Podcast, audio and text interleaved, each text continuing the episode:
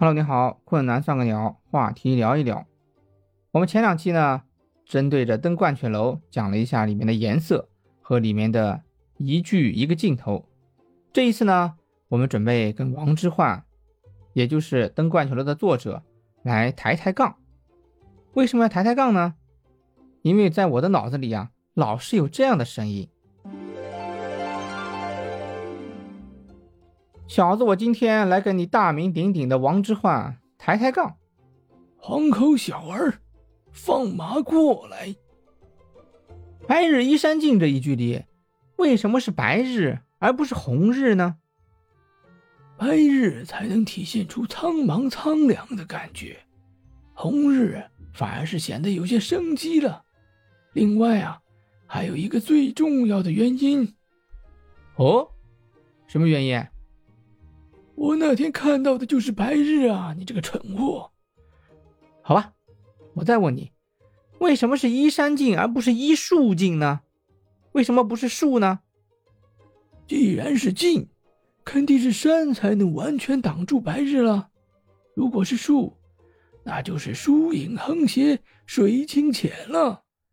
另外，还有一个更重要的原因啊！我知道，我知道。是那天你看到的就是山是吧？知道了你还问？滚！第二句啊，黄河入海流，黄河入了海之后还流吗？这个问题问的好啊！黄河入了海之后变成海流，以另外一种形式继续存在着，未入海的黄河还继续在流。就像你的问题被我解答了之后，就不再是问题，但你提出的那个问题还是那个问题。哎，老夫都被你绕进去了，滚！后两句啊，欲穷千里目，更上一层楼。为什么是一层楼而不是两层楼或五层楼呢？一呀，是数字中最小的一个，一就意味着开始。你只有开始登楼，你才能极目远眺。一呀，还代表着最小的变化。生活中多进步一点点，少偷懒一会儿会儿，都是小动作撬动大变化。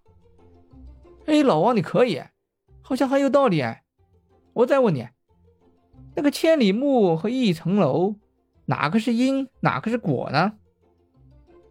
两者互为因果。为了穷千里目而再登上一层楼，看是因，登是果。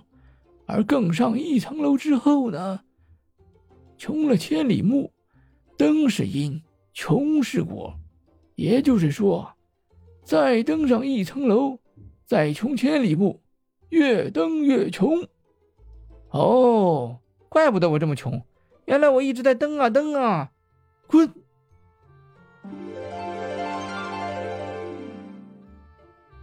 好了，亲爱的朋友，以上呢就是我们今天跟王之涣抬杠。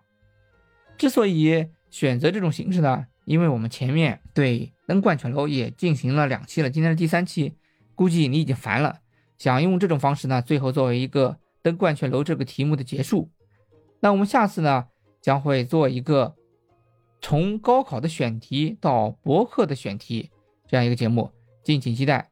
困难算个鸟，话题聊一聊，我是吴大叔，再见。